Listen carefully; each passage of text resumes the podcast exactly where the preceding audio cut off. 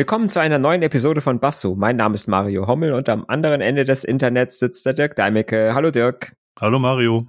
In der heutigen Folge geht es um Walled Gardens.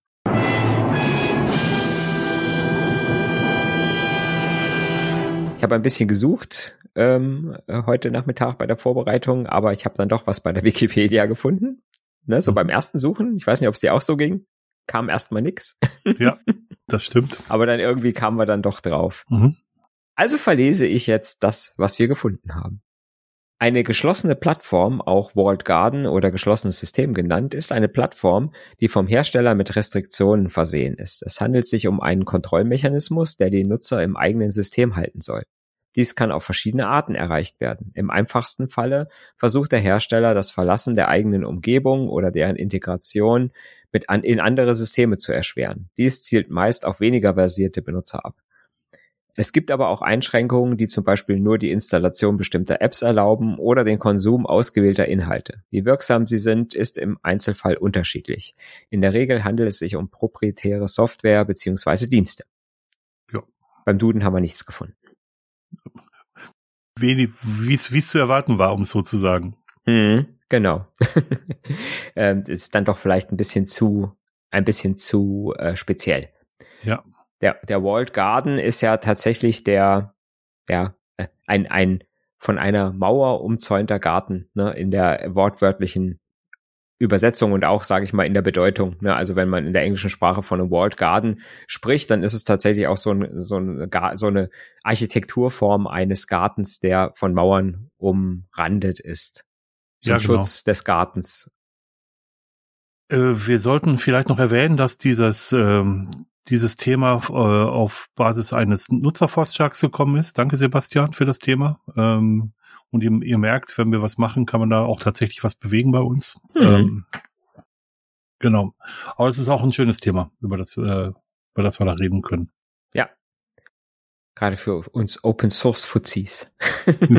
Com Computer Fuzis mit Open Source und, und, und alte Männer, die schon lange im Internet sind. genau.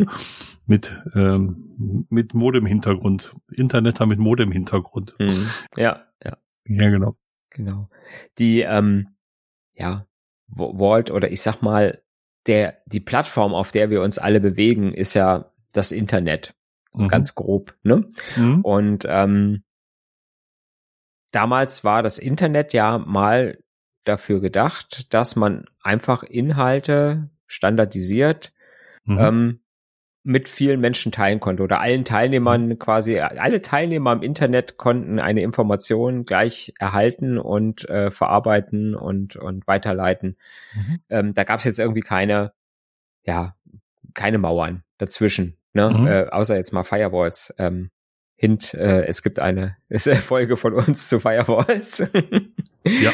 ähm, aber die, ja, ich sag mal, die Information im Internet oder das Internet war eigentlich dafür gedacht, um Informationen möglichst frei und möglichst barrierefrei ja. zu verteilen, so dass also jeder quasi ist unabhängig von seiner, ja, ja, unabhängig von, von irgendeiner bestimmten Software oder so erreichen konnte. Ne? Also mhm. natürlich gab es Systeme wie, oder es gibt Systeme wie das WWW, das, das World Wide Web, ne, was wir alle kennen, wo man einen Browser zu braucht als Software ähm, um diese Seiten, sage ich mal, darzustellen. Aber letztendlich kommt ja doch, sage ich mal, nur ein Text an bei uns, der, mhm. ähm, der irgendwie übersetzt wird. Ne, ja. eine äh, HTTP äh, als Auszeichnungssprache, die einfach sagt, okay, ich beschreibe irgendwas, damit es möglichst gleich aussieht auf verschiedenen Geräten, Plattformen, Formaten und so weiter, was natürlich, sage ich mal, mehr oder weniger gut gelingt aber trotzdem die Information selber kriegt man halt rüber. Ja. Ähm, es, ist, es ist ganz spannend, dass gerade dadurch, dass das Internet auf offenen Standards basiert, es halt nie zu diesem geschlossenen Käfig geworden ist, oder zu diesem geschlossenen Garten geworden ist. Und ähm, es haben viele Hersteller versucht, äh, ihre eigenen Protokolle reinzutun und dann auch ihre eigenen ähm, ihre eigene Software zu verwenden, dass also mhm. Nutzer ähm, gezwungen wurden, wenn sie bestimmte Inhalte sehen wollten, bestimmte Software zu benutzen. Ähm, ich, wir erinnern uns alle daran, dass man früher tatsächlich browserabhängig Inhalte designen musste, dass sie überhaupt dargestellt werden konnten. Mhm. Das Thema ist glücklicherweise mittlerweile vorbei.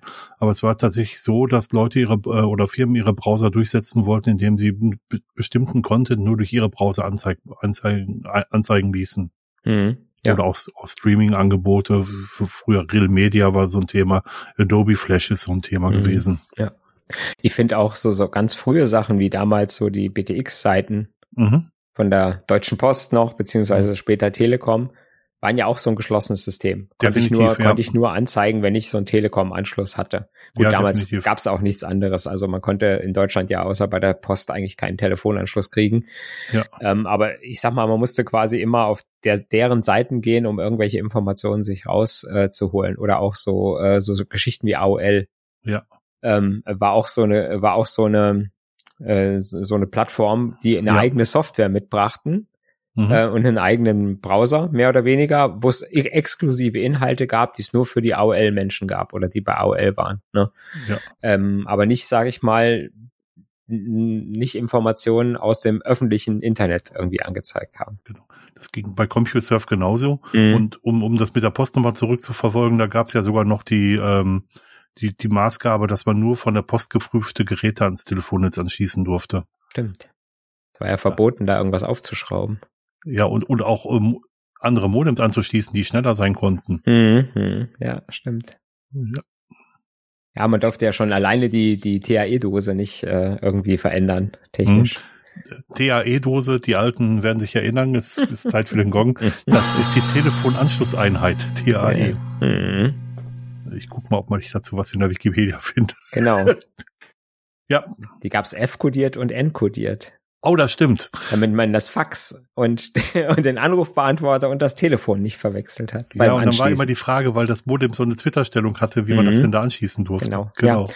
Und wenn man, wenn man ganz frech war, dann hat man diesen N-kodierten Stecker genommen und hat ja. einfach mit einem scharfen Messerchen diese zwei ähm, Grate, die dir quasi verhinderten, dass man die da reingesteckt hat, einfach abgeschabt. Ich fall hier gerade fast vom Stuhl aufgrund, aufgrund der Erinnerungen, die, die, die, ja, ne? die, die da ja. gerade kommen. Ja, mhm. Das ist echt unglaublich. Ja. Und dann haben sie irgendwann hat die Telekom dann so Stecker gebaut, die nicht gebrückt waren. Und wenn man die dann in die, Tele wenn man dann einen N-kodierten Stecker so mit diesem Trick in eine F-kodierte Dose gesteckt hat, dann ging nichts mehr. Nee, und man musste auch, glaube ich, eine Ecke rausbrechen. War das nicht sogar so? Nee, nicht rausbrechen, sondern du, du musstest diese, diese Nasen, die waren dann so an einem ja, ja, Steg, genau. an einem so Steg waren solche, so, so ganz dünne Nasen und die konnte man einfach mit dem Messerchen abschneiden. Ja, das stimmt, genau. Und dann gingen die trotzdem rein. Naja. Das, das meinte ich mit Ecke rausbrechen. Ja, ja, ja. genau. Ungenau formuliert, ist schon genau. richtig.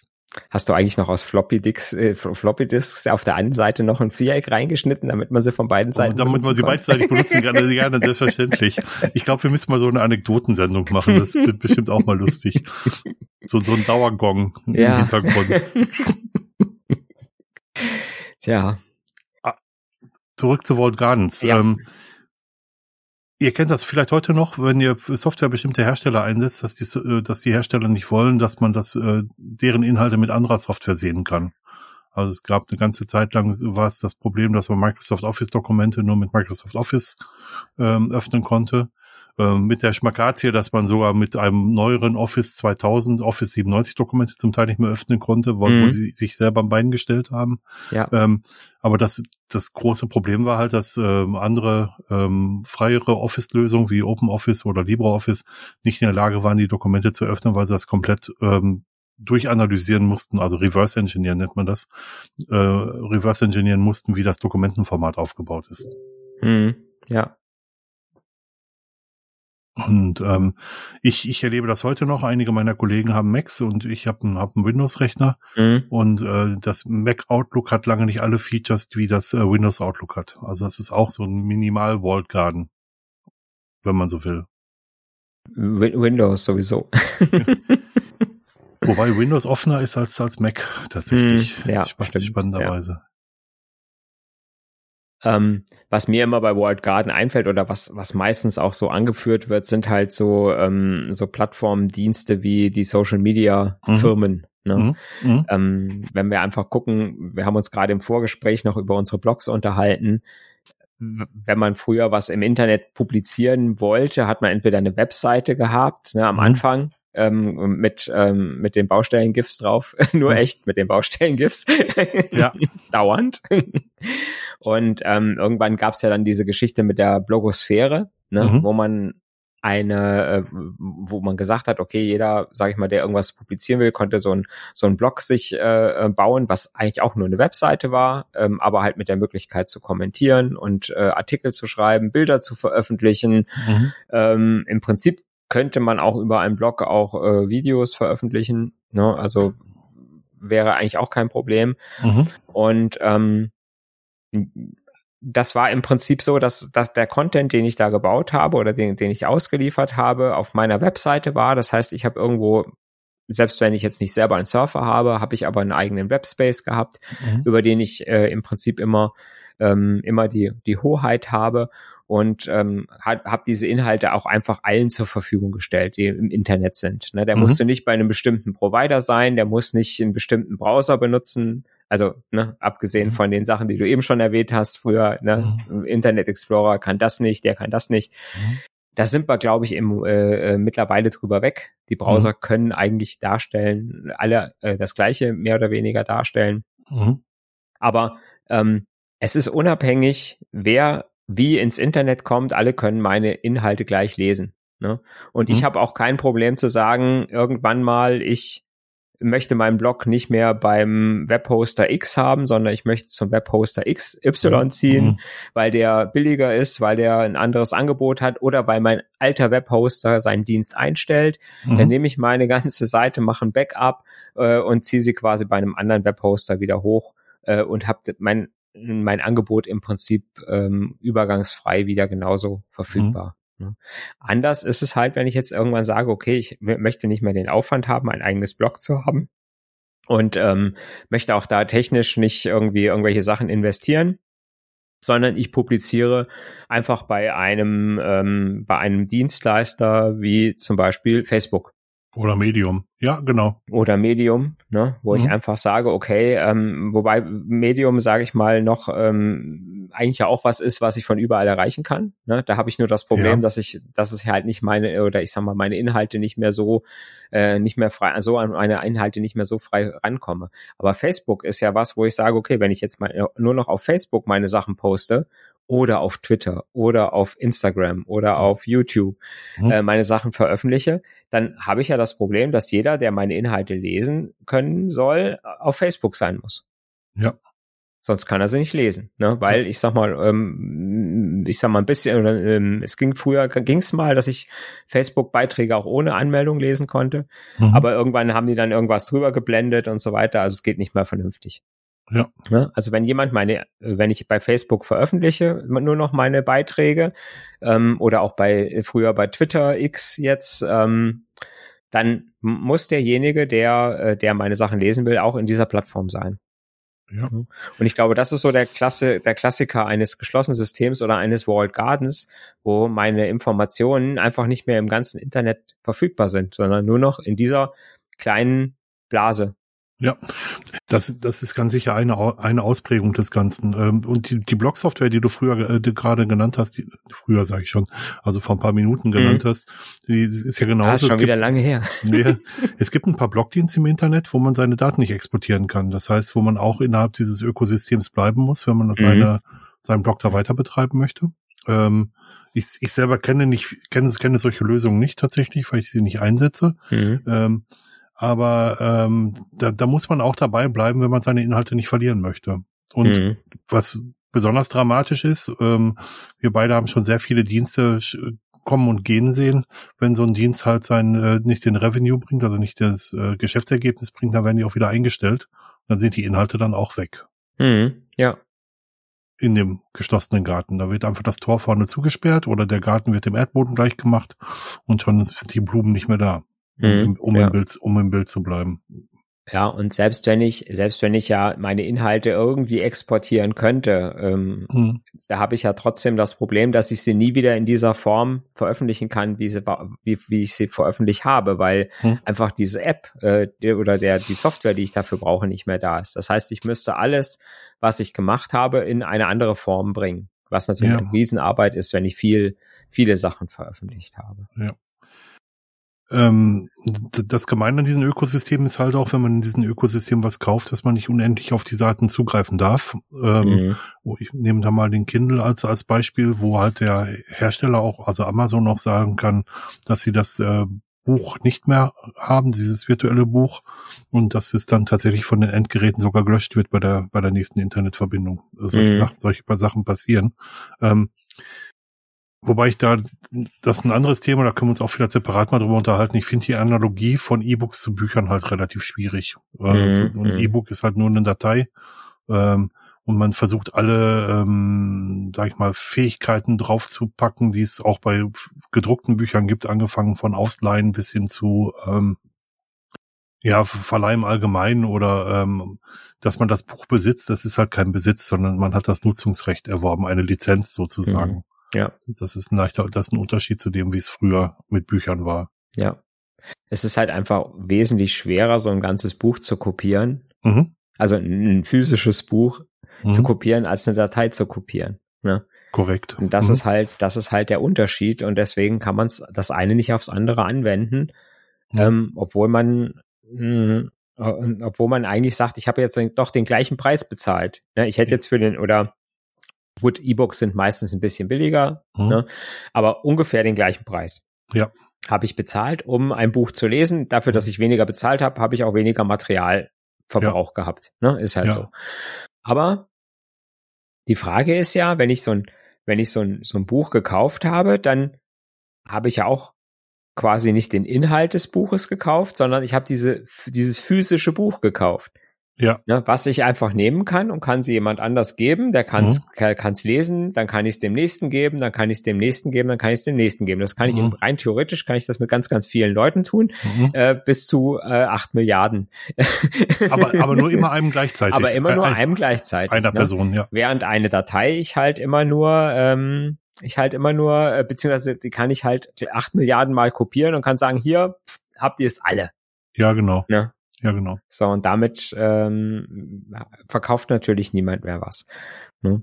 Und die Frage ist dann, wenn ich sage, gut, ich kaufe jetzt tatsächlich nur so ein Nutzungsrecht an so einer Datei hm. und mh, mm, ja, wenn ich, wenn, ja, wenn ich das nicht benut nicht mehr benutzen will oder ich kann, mm, ich kann es halt nicht mehr irgendwie weiter oder ich darf es nicht mehr weitergeben. Das ist aber hm. kein, ist aber eigentlich kein äh, physischer Grund, sondern das ist jetzt ein rechtlicher Aspekt, den ich habe. Ja, weil ich mhm. kann ja, wenn ich zum Beispiel dieses Social DRM habe, wo mhm. ich sage, nur ich darf es benutzen, ich lade die Datei ganz normal runter, dann kann ich die Datei ja physisch trotzdem weitergeben mhm. oder kopieren oder ja. 100 Leuten gleichzeitig zum Lesen geben. Ich mhm. darf es aber nicht. Ja. ja. Ne? Bei dem Buch kann ich es halt äh, nicht anders, wenn ich mich nicht an Kopierer stellen würde und würde es kopieren. Ja. Ähm Genau, also DRM, mhm. Digital Rights Management oder digitale Rechteminderung, das ist halt mhm. ein Verfahren, dass nur die Leute Dateien oder Medien ähm, anschauen können, die auch dafür bezahlt haben. Da wird so ein Schlüssel des Endgerätes mit ähm, dazu benutzt. Äh, was aber ganz spannend ist, ist tatsächlich, dass es sehr viele Angebote, äh, Angebote im Internet gibt, wo man auch Bücher äh, ohne DRM kaufen kann oder mhm. mit einem weichen DRM, ja. wo dann in Form eines Wasserzeichens drinsteht, wer das Buch gekauft hat. Ist dieses Social DRM, was ich eben erwähnt ja. habe, ja. Mhm. ja. Genau. Ja. Genau. Mhm. Und ähm, wo man dann nachverfolgen könnte, wenn das Buch bei jemandem ist, der oder die Datei bei jemandem ist, der sie nicht gekauft hat, dass man das halt nachverfolgen kann. Mhm. Ja. Genau. Ich kann das als Soft DRM. Okay, gut. Aber Social DRM passt auch ganz gut, ja. Mhm. Ja. ja. Ähm, spannend ist ja, dass, dass, ähm, dass viele Hersteller das erkannt haben und tatsächlich ähm, auch gesagt haben, ihr könnt unsere Inhalte sehen. Ihr müsst nicht unbedingt unsere Anwendung verwenden. Wir bauen euch auch eine Version für Webbrowser. Also mhm. man kann also Kindle-Bücher auch im Webbrowser lesen zum Beispiel, braucht dann dazu, zu eine, natürlich eine Internetverbindung. Ja. Man, man kann Streaming-Dienste mit der App auf dem Mobiltelefon oder auf dem Tablet sehen, aber man kann sie halt auch mittlerweile im, im oder schon lange im Webbrowser sehen. Äh, wo dann durch die Anmeldung das Ding entschlüsselt wird und anschaubar gemacht wird. Und es werden halt Maßnahmen getroffen, dass es nicht einfach aufgezeichnet werden kann. Ja. Mhm. Die auch umgehbar sind, ja, aber ähm, es ist nicht einfach kopierbar so. Ja. Hm, letztendlich, letztendlich ist, ähm, ist es einfach so, dass man sich, glaube ich, überlegen muss, wenn man irgendwas, sag ich mal, veröffentlicht, mhm im, im Internet, ob ich sage, ich will in so einem Walled Garden mhm. veröffentlichen, weil ich mir, weil ich mir äh, einfach Arbeit sparen will, ne, oder irgendwelche mhm. Sachen ähm, nicht machen, nicht selber machen möchte, ähm, oder ob ich die Hürde überwinden muss, sage ich mal, ich sag mal, es ist nicht ganz so einfach, so, ein so ein Weblog zu betreiben. Ne? Mhm. Weil ich sag mal, man schon ein bisschen technische, äh, technisches Know-how haben muss. Das kann nicht mhm. jeder. Mhm und, und will vielleicht auch nicht jeder. Ne? Aber da, dafür gibt's halt auch andere Angebote. Und dann kann ich mich halt entscheiden. Es gibt äh, zum Beispiel Angebote, wo ich ähm, ein Blogsystem selbst gehostet, gemanagt bekomme. Hm. Ne? Das heißt, jemand kümmert sich um die Installation des Systems ja. und ähm, ich habe aber trotzdem ähm, trotzdem bin ich nicht bei irgendeinem Anbieter, der mir mich zwingt, da immer für immer zu bleiben. Ne? Ja. Ähm, wenn du hattest eben mal Medium erwähnt, da habe ich halt das Problem, klar, da kann ich einfach loslegen, kann mhm. einfach schreiben, mhm. aber ich muss halt damit leben, dass Medium meine Inhalte ähm, äh, kürzt, wenn sich die Leute nicht anmelden, ne, um es zu lesen. Mhm. Da gibt's auch Sachen, ähm, gibt's auch Möglichkeiten, das zu umgehen, klar. Aber mhm. ich habe ähm, trotzdem zwinge ich die Leute, sich bei einem Dienst anzumelden, nur um meine Texte zu lesen. Ja. Und das, äh, das finde ich problematisch, ne? Weil ich einfach sagen könnte, ich könnte es aber doch genauso gut auch einfach äh, auf einer Webseite veröffentlichen, die einfach jeder öffnen kann, aus, äh, von jedem Provider und äh, von jedem Ort der Welt hoffentlich. Ja. Ähm, wobei sich das auch um, umgehen lässt, das äh, kann man mal in meinem Blog gucken. Aber, aber ja, das ist ein, äh, das ist ein ganz anderes Thema. Aber der, der Punkt ist, und da, da schließt sich ein Stück weit der Kreis, man sollte halt gucken, wenn man seine eigenen Daten weiterverwenden möchte, dass man sie offenen Formaten anvertraut, offenen äh, Dateiformaten anvertraut. Mhm. Weil wenn dann ein Hersteller mal schließt, dann kann man zumindest jemanden bezahlen, der das Dateiformat lesbar macht. Ja. Und äh, genauso wie du gerade beschrieben hast, ich kann einen Dienstleister beauftragen, eine Open Source Software zu, zu hosten für mich. Mhm. Und ich kann dann, ähm, wenn ich den, den, äh, wenn ich mit dem Dienstleister nicht mehr einverstanden bin, dann kann ich zu einem anderen Dienstleister wechseln, der das dann auch für mich tut. Ja. Und, und das geht mit so geschlossenen Systemen, mit so Walled Gardens halt genau nicht. Mhm. Ja. Ich habe ähm, in der Vorbereitung auf die Sendung hatte ich kurz mal so den Gedanken, ist eigentlich das äh, Fediverse ein Walled Garden oder ist so eine Anwendung wie Mastodon ein Walled Garden? Nö. das war einfach. Also sie setzen wa auf warum warum nicht? Weil, Weil ich brauche ja eigentlich doch wieder, ne, um jetzt äh, ich brauche ja eine Activity Pub Anwendung, um es zu lesen. Ja, eine beliebige Activity Pub Anwendung. Der ja. Standard der Standard ist offen der, äh, kann von jedem verwendet, von jedem implementiert werden und es kann jeder, der diesen Standard ähm, implementiert, kann halt auf die Daten zugreifen, die da, mhm. die da verwendet werden. Ja. Die Analogie wäre, jeder kann sich in einem Webbrowser programmieren wenn er die, die wenn, wenn jetzt, sage ich mal, wenn jetzt äh, ähm, Mozilla und Chrome und äh, äh, Edge nicht mehr da wären, weil die ihre Dienste einstellen würden und sagen, mhm. unser, unsere Browser gibt's nicht mehr, mhm. dann hätte jeder die Möglichkeit, ähm, sich einen Browser selber zu programmieren, weil der Standard mhm. HTTP halt bekannt ist. Ja. Ne? Das heißt, ich weiß, was ich tun muss, um eine mhm. Software zu schreiben, mhm. die eine Webseite darstellt. Ja, und, und da geht es ja sogar noch einen kleinen Schritt weiter. Äh, selbst wenn sich, ähm, also ich benutze Firefox als Browser, wenn sich mhm. Firefox mhm. entscheiden, äh, Mozilla entscheiden würde, den Browser unter Closed Source zu veröffentlichen, könnte man den letzten Open Source Stand benutzen, ihn, ihn sozusagen, das nennt sich Forken, mhm. also ihn in ähm, abzusplitten und dann auch weiter zu betreiben und auf Basis des, des Stands, der noch Open Source Software war, einfach einen, den Browser weiterzuentwickeln. Ja. Das ja. ist im, im Laufe der Geschichte auch schon sehr häufig passiert. Mhm. Ja. Ja, und wie gesagt, das Fediverse, dadurch, dass es, wie du schon sagst, auf einem offenen Protokoll beruht und ähm, jeder im Prinzip eine Software bauen kann, die damit mhm. arbeitet, ist es eigentlich kein Problem. Und mhm. ich meine, so ein, paar, so ein paar kleine Sachen, dass man jetzt zum Beispiel sagen, gut, ich kann jetzt, wenn ich jetzt Mastodon nehme als Beispiel, äh, wo ja immer gesagt wird, ja, ich kann ja immer mal von einer Instanz zur anderen umziehen, mhm. ohne Probleme. Ähm, ja, kann ich machen, aber das Problem ist halt, meine alten Inhalte ziehen halt nicht mit. Ja. Ne? Es gibt dann zwar die, die Krücke, dass man sagt, okay, wenn ich jetzt von einer Instanz umziehe, die weiter besteht, mhm. dann kann ich, äh, dann lasse ich meinen alten Account bei der alten Instanz bestehen und kann quasi auf die alten Inhalte immer noch äh, linken. Mhm. Wenn ich aber jetzt zum Beispiel eine Instanz, die geschlossen wird, äh, oder auf einer Instanz bin, die geschlossen wird mhm. und ziehe auf eine neue um, dann bleiben meine alten Inhalte, kann ich nicht einfach so wieder auf der neuen Plattform herstellen. Ich müsste rein theoretisch müsste ich sie, ich kann es zwar exportieren, habe meine Daten da, aber ich kann sie nicht wieder so publizieren, wie ich sie mal publiziert hatte. Genau, das habe ich gerade erlebt, äh, dass ja. es nicht geht. Ich bin, habe jetzt neulich meine ähm, meine Mastodon-Instanz gewechselt. Ich habe die Exportfunktion in Mastodon gefunden und habe mich gewundert, dass man sie nicht mhm. wieder importieren kann. Ja. Das fand ich sehr schade. Ja. Na, und das ist zum Beispiel was, wo ich sage, ja, an der Stelle ist ja auch, auch wieder so eine Fediverse-Anwendung wie Mastodon eigentlich ein bisschen ein Walled Garden. Mhm. Und, ähm, und zwar so, sogar in der Weise, dass ich sage, ich bin so ein bisschen auf der Instanz, auf der ich veröffentliche, gefangen, mhm. weil ich meine Inhalte, die ich da mal publiziert habe, nicht so einfach auf irgendwo anders publizieren kann.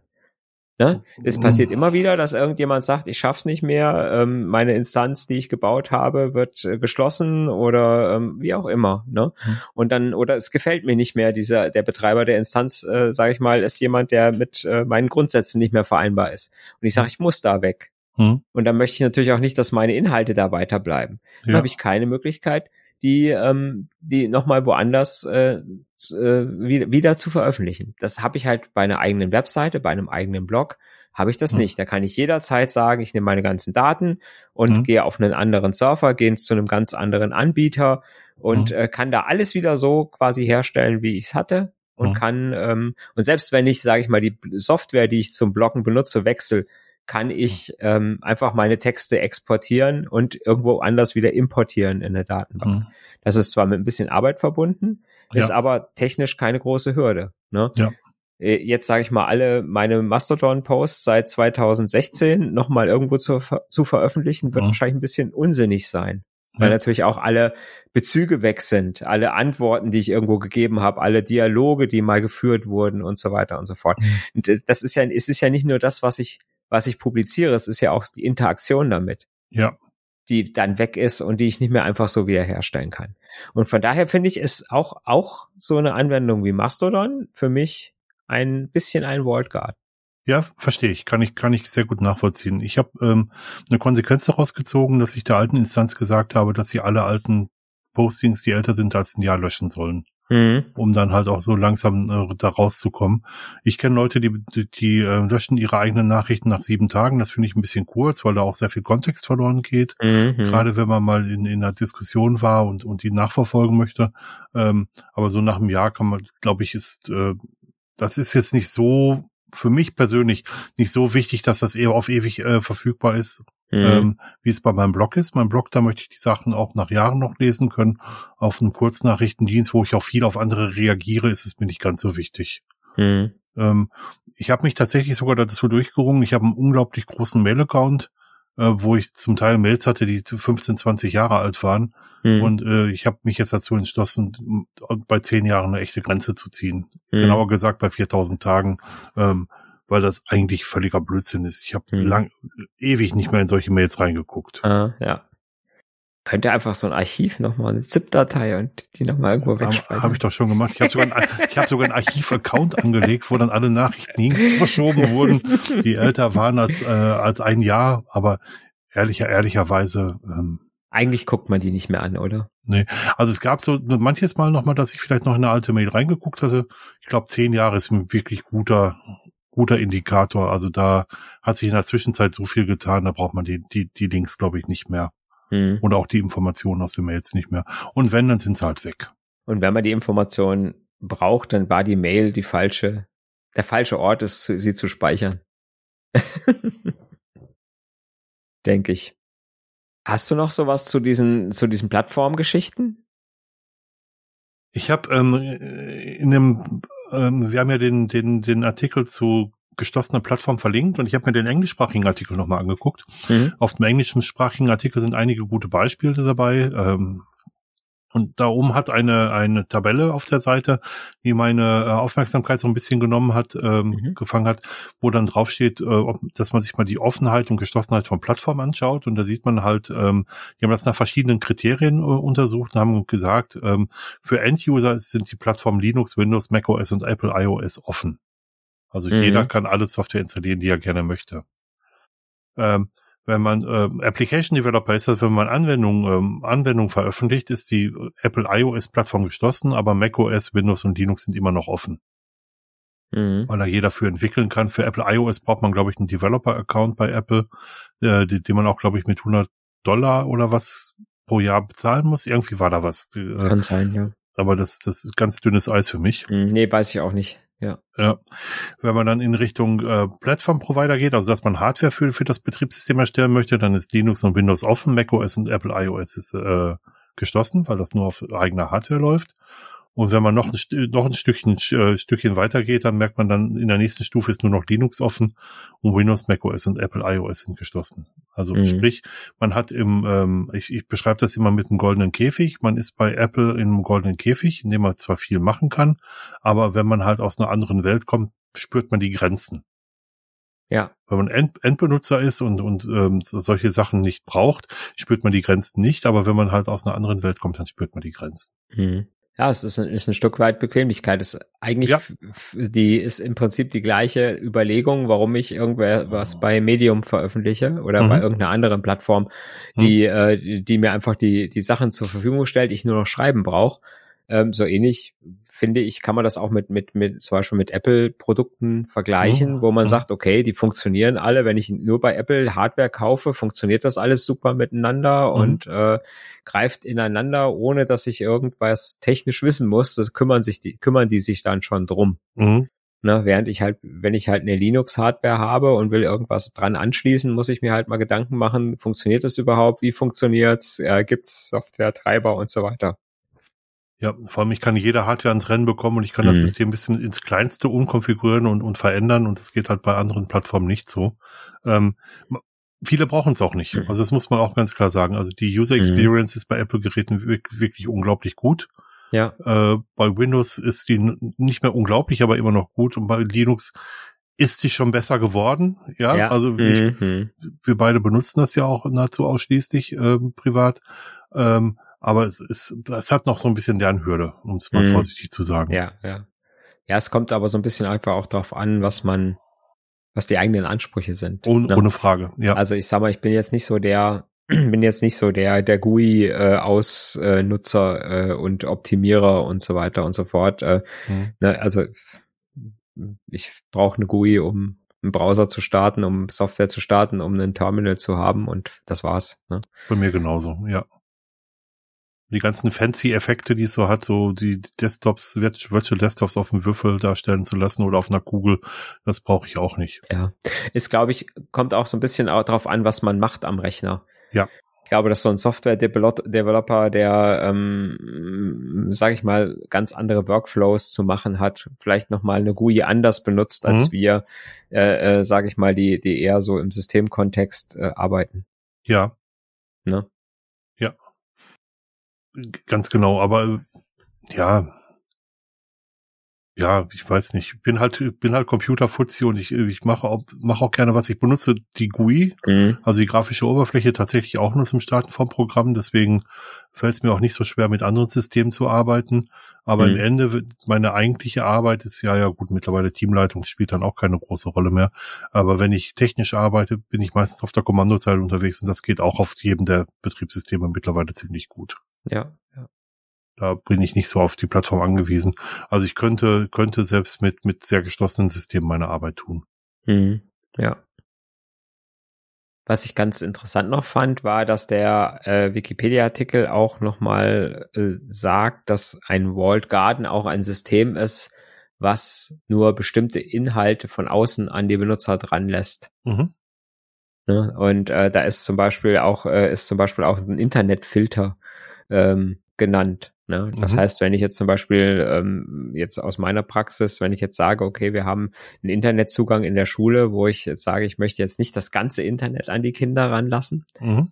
äh, sondern filter halt nach bestimmten Inhalten oder lasse nur bestimmte Inhalte in mein internes Netz oder an die Kinder rankommen, mhm. äh, ne, die da im Internet sind, ähm, ist es ja nach, ist es nach der Definition der Wikipedia auch ein Walled Garden. Ja, das gilt für meine Firma auch. Äh, wenn ich da im VPN mit in der Firma bin, kann ich bestimmte Inhalte auch nicht aufrufen. Äh, mhm. Oder der Proxy lässt bestimmte Seiten auch nicht zu. Also die, die nicht vorher freigegeben wurden. Also von daher ist es bei äh, nicht nur bei Kindern so, es ist tatsächlich sogar in der Firma so. Mhm. Also ja. auch eine Art Walled Garden, wenn man so will, wobei, wobei es zum Teil auch nachvollziehbar ist. Ja. Machen wir ja im echten Leben auch. Ne? Mhm. Das war, das war ähm, bei den ganz kleinen Kindern gucken, dass sie nicht auf die Straße laufen, indem wir einen Zaun bauen. Ja. Ja. Äh, ne? ja. Kann man vielleicht sogar so ein bisschen so vergleichen. Ne? Jetzt die Frage, Frage ist, mache ich das um je, mache ich das um denjenigen zu schützen? Ja. Oder mache ich es, damit er bei mir im Garten bleiben muss und mein ja. Eis kaufen muss und nicht über die Straße gehen kann zu ja. dem Eishändler, wo das Eis billiger ist. Ja. Oder besser schmeckt. Ja, also ich glaube, dass, dass die Intention in vielen Firmennetzwerken ist, dass, dass sie die, die Angestellten schützen oder auch die Firma schützen wollen, dass die Angestellten halt nicht auf irgendwelche Inhalte klicken, die, die dann ähm, zu ähm, Phishing oder mhm. Verschlüsselungstrojanern führen. Ähm, das, das kann ich sehr gut nachvollziehen. Ähm, ich empfinde das als technisch zum Teil als Bevormundung. Ja, ja. Vor, vor allem, also was, was ich ähm, im, im Intranet zum Teil sehe, dass sehr viele Blogs ähm, gesperrt sind und wenn ich nach technischen Lösungen suche, ich finde in der Suchmaschine einen Blogartikel, der mir weiterhilft und mhm. gerade diese, dieses, dieses Blog ist noch nicht freigegeben, dann ist das halt sehr, sehr nervtötend. Mhm, ja.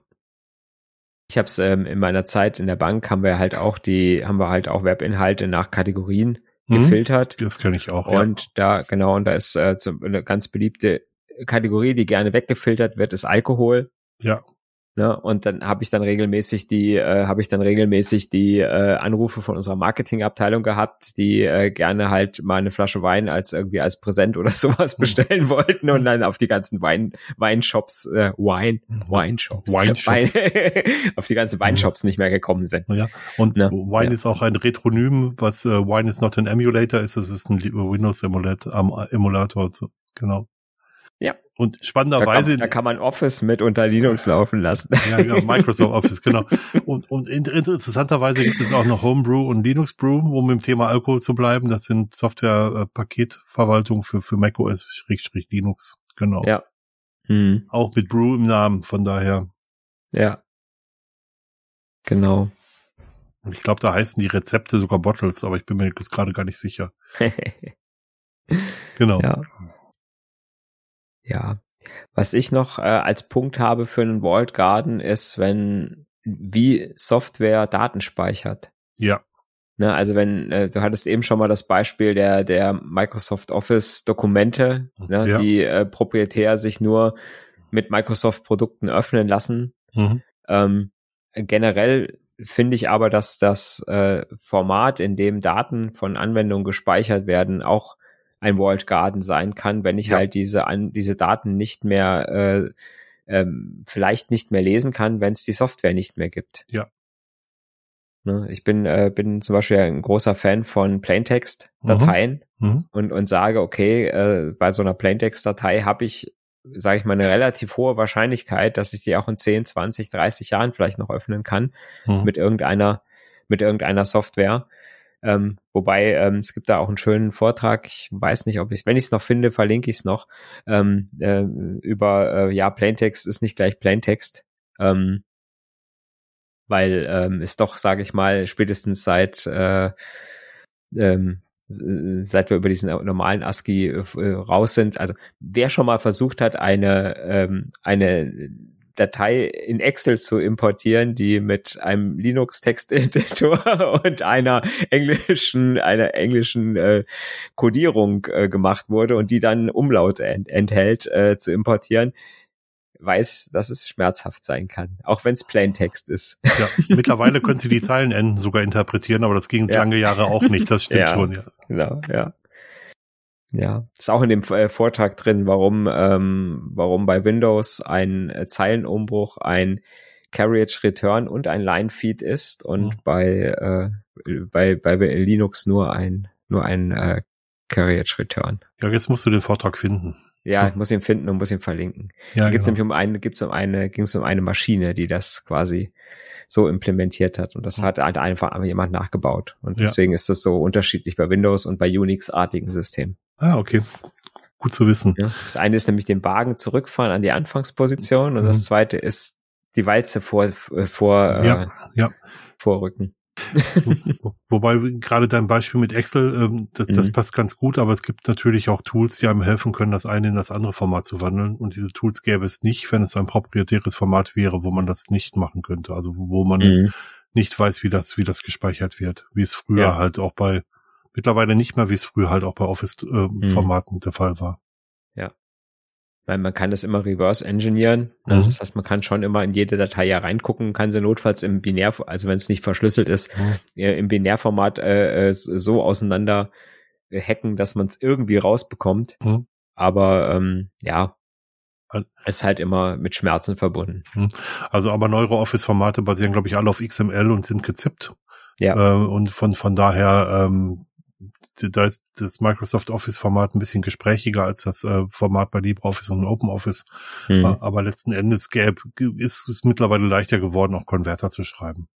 Ja. Ähm, war, aber nichts, nichtsdestoweniger trotz baut äh, Microsoft seinen Vault Garden auch aus und sie machen das halt durch Zusatzdienste, die dann nur mit Microsoft Office funktionieren.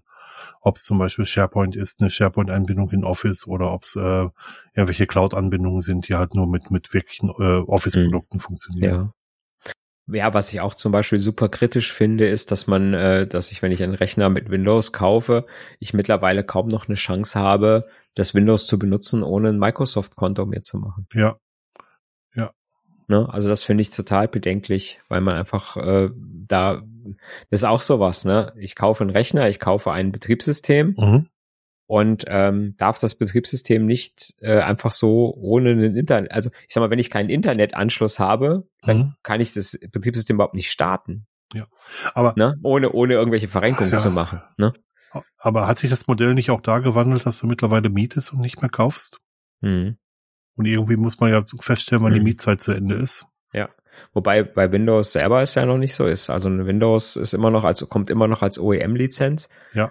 Normalerweise sage ich mal, wenn ich einen PC kaufe oder einen Laptop Mhm. kaufe, Ja, ne, und das ist eigentlich keine Mietlizenz, das ist eine Okay. dauerhafte Lizenz. ja, ich bin da. Die sind, die sind dran. Die wollen ab, äh, ich glaube, ab 2025 gibt's, glaube ich, dann Windows nicht mehr als OEM-Lizenz, sondern dann tatsächlich nur noch im Bundle mit Microsoft 365 und ist dann quasi integriert. Und ähm, ich glaube, der, die, die, in der Endausbaustufe wollen die natürlich auch gerne, dass man gar keine Software mehr auf seinem Rechner hat, sondern dass das alles über ähm, über äh, Remote Desktop quasi geht. Das Ja, heißt, genau. du hast einen, einen virtuellen PC, Hm, den du über den Browser aufrufst, korrekt, was Chromebooks halt auch machen. Wo was Chromebooks auch machen, genau. Genau, wo ja. es die Dienste aus dem Web sind. Ich habe mal versucht tatsächlich, also ich habe kein Windows mehr zu Hause, keine private Mhm. Windows-Lizenz. Ich habe ein Dienstnotebook, was unter Windows läuft. Äh, Ich habe mal versucht, eine legale Windows-Lizenz zu erwerben, um die in VirtualBox einse einse- einsetzen zu können. Es gibt Mhm. keine, keine Möglichkeit. Ich habe keine gefunden als Privatanwender.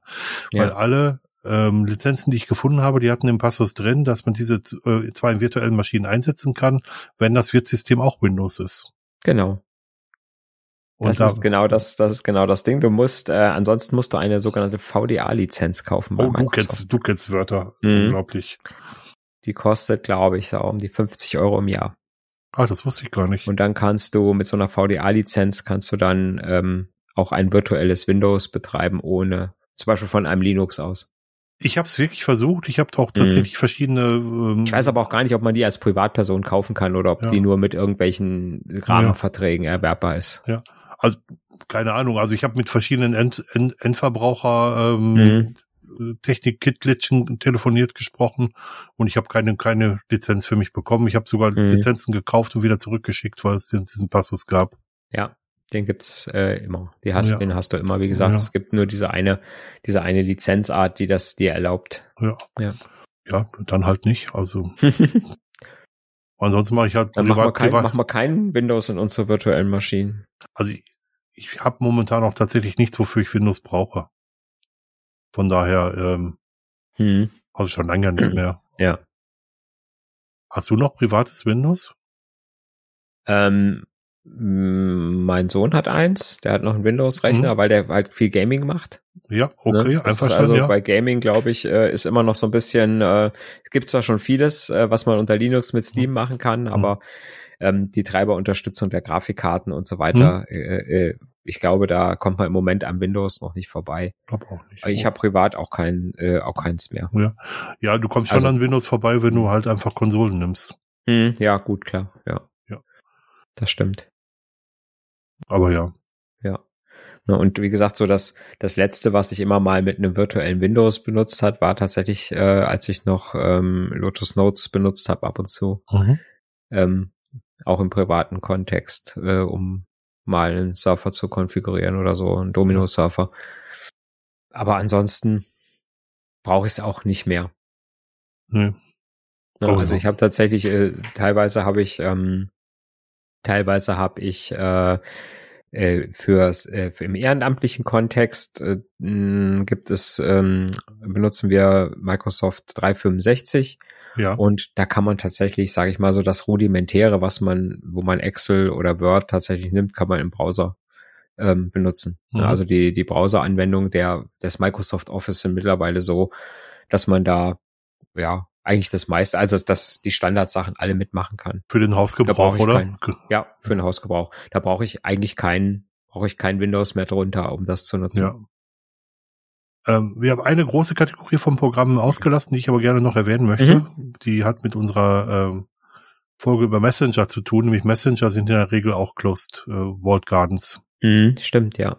Ähm, man kann nur die, die Anwendung mit den Anwendungen des äh, Messenger-Herstellers verwenden. Es gibt wenig Möglichkeiten, von einem Messenger Nachrichten an einen anderen Messenger zu schicken, anders als bei E-Mail zum Beispiel. Mhm. Ähm, und man bleibt immer im Ökosystem des, des, äh, des Anbieters. Und selbst die ähm, ja, freieren Lösungen, sage ich mal, wie Signal und, und, äh, und, und Matrix, die haben immer noch eine Infrastruktur, die nicht einfach selber zu handhaben ist. Also man kann sich da schon mhm. anbieten, bei Matrix kann man sich einen Anbieter selber aussuchen. Da habe ich neulich jetzt auch den Anbieter gewechselt, aber bei Signal ist auch das nicht möglich, weil es ein zentralisierter Ansatz ist. Das ist wirklich ja. ein Walled Garden in dem Moment. Mhm. Ja. Ja. Und das macht halt auch alle, macht halt auch alle oder erfüllt auch alle Bedingungen von so einem Walled Garden. Ja. Das heißt, ich komme nicht, ich komme nicht raus, wie du eben schon gesagt hast. Ich kann hm. äh, ne, von WhatsApp aus dem Signal-Benutzer keine, keine Nachricht schicken. Hm. Und ähm, es kommt auch keiner rein. Und ja. ich kann, wenn ich umziehe, kann ich meine Nachrichten und meine Kontakte nicht mitnehmen. Ja. Eigentlich. Ne? wenn ich sie nicht irgendwie über einen, äh, ne, über diesen, wenn es nicht über diesen Kontaktsynchronisationskram ginge. Ne? Ja. Wobei ich da auch Bestrebungen äh, in Deutschland gelesen habe, dass da versucht werden soll, ähm, Messenger interoperabel zu machen. Das heißt, dass man von einem Messenger zum anderen Daten übertragen kann.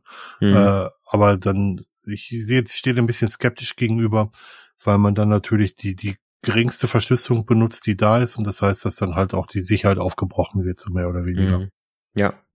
Ja, es wird ähm, im Prinzip macht man sich äh, eventuell irgendwo einen Knotenpunkt, der mhm. zu viele Daten hat, ja. ähm, ne, wenn man das, wenn man das machen möchte.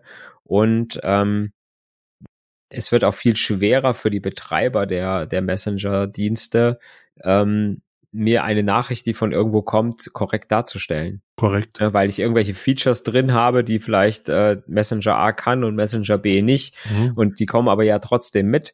Das mhm. sieht man jetzt zum Beispiel auch schon manchmal schön beim äh, im Fediverse, ne? Mhm. wenn jetzt jemand anstatt Mastodon eine anderen, äh, einen anderen Microblogging-Dienst zum Beispiel benutzt, mhm. ähm, dass dann teilweise Inhalte einfach nicht herüberkommen oder Sachen anders benutzt werden. Ne? Also ja. Mastodon benutzt ja zum Beispiel auch die, C hat man glaube ich auch schon mal drüber gesprochen, benutzt die CWs ja in einer für, von ActivityPub so nicht so, wie sie gedacht sind. Content Warnings, genau. Ne, diese Content Warnings. Mhm. Und deswegen funktioniert es auch, wenn ich mit einem anderen System äh, arbeite, nicht. Mhm. Ne, also wenn ich zum Beispiel, äh, wie heißen sie alle, Firefish oder äh, wie auch immer, ja. äh, Kalki äh, äh, benutze, dann äh, werden verschiedene Inhalte sehen halt nicht so aus, als wenn ich sie in Mastodon angucke. Ja. Obwohl es, sage ich mal, das standardisierte Protokoll ist. Ja. Und das wird ein, wird, ist auf jeden Fall, denke ich mal, ein Problem, was, äh, was zum einen die, die Nutzbarkeit der Messenger, wenn, wenn es zu so einer Regelung käme, mhm. meines Erachtens äh, schmälern würde und zum anderen auch zu einem, zu einer riesigen, zu einem Sicherheitsrisiko werden würde. Weil ja. man irgendwo an irgendeiner Stelle so eine Art Bridge haben müsste. Da haben wir letzte, äh, letzte Folge drüber gesprochen.